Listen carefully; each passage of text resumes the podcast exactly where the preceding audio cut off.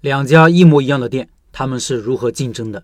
附近有两家衢州鸭头，他们之间就相隔二三十米。我经常买来吃，每次还两个店同时买，而且买一模一样的东西，然后对比看看哪个好吃的时候，一个店一口。我没有强迫症啊，只是出于职业习惯，想看看他们是如何竞争和运营的。两家店都是加盟店，品牌名字都是三个字，装修风格差不多，都是门口摆个摊。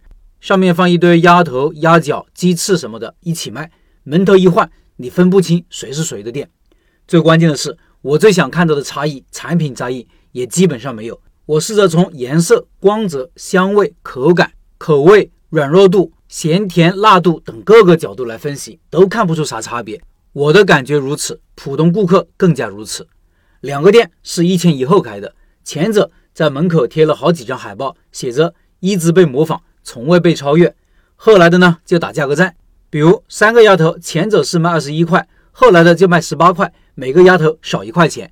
前者没有降价，但是都会送点东西，价值大概也就三块钱左右。比如我买三个鸭头，他们会送一个价值三块钱的鸡翅。哪种方式好呢？各有优劣吧。降价的降低了客单价，直接牺牲掉了利润，但是会吸引一些对价格敏感的人。老板估计也在想。在产品和运营基本无差异化的情况下，打价格战效果来得快。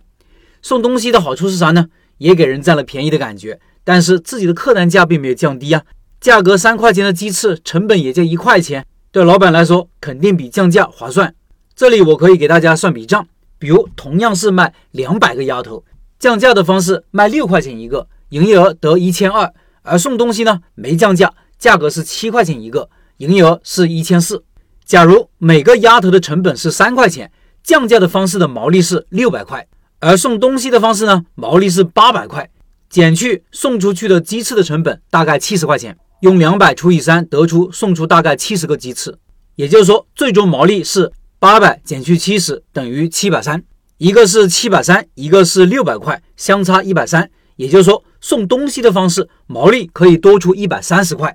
如果是卖四百块钱鸭头呢，就要多两百六十块。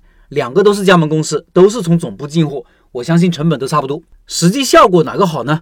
我的感觉是，他们并没有哪个占上风，都差不多。你可以理解为两种活动吸引了不同的客群，最终达到了一个均衡。只不过实际上不打价格战的更加高明，利润更高，更能坚持下去打持久战。这个案例我的感受是什么呢？第一，这种竞争啊，其实很可怕。无差异化，无论是产品还是运营，最终只能通过牺牲利润来竞争。我有时候很难理解后来者，你难道就不会搞点差异化的东西出来吗？味道、口感、包装、装修、运营、服务等等，有很多差异化的点呀。为什么要跟别人一模一样呢？为什么要卷呢？如果遇到差的对手，你也许还能折腾一下；遇到强的呢，会死得很快。我觉得，如果你想提高自己做事的成功率，提高自己赚钱的概率。就应该把差异化刻在骨子里。首先考虑做不一样的东西，避开这种面对面的竞争。如果选择做一样的东西，起码要有所差别，有自己的特色，有自己的核心竞争力和优势。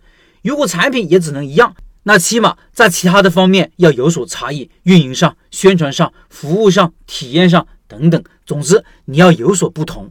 第二，这两个门头的品牌名字都是很小的几个字，几乎看不到。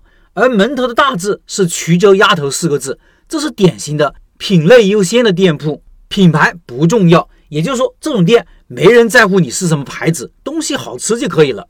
既然如此，自己学技术搞定产品不更好吗？为什么要去加盟呢？如果产品在自己手上，懂技术，产品上的差异化就更有可能。而加盟呢，是不可能告诉你核心技术的，他们也不可能为你调整配方。再一个，自己搞定产品。成本上也一定更有优势，成本上的优势让你打价格战也更有底气。同样的价格，你能挣钱，别人不能。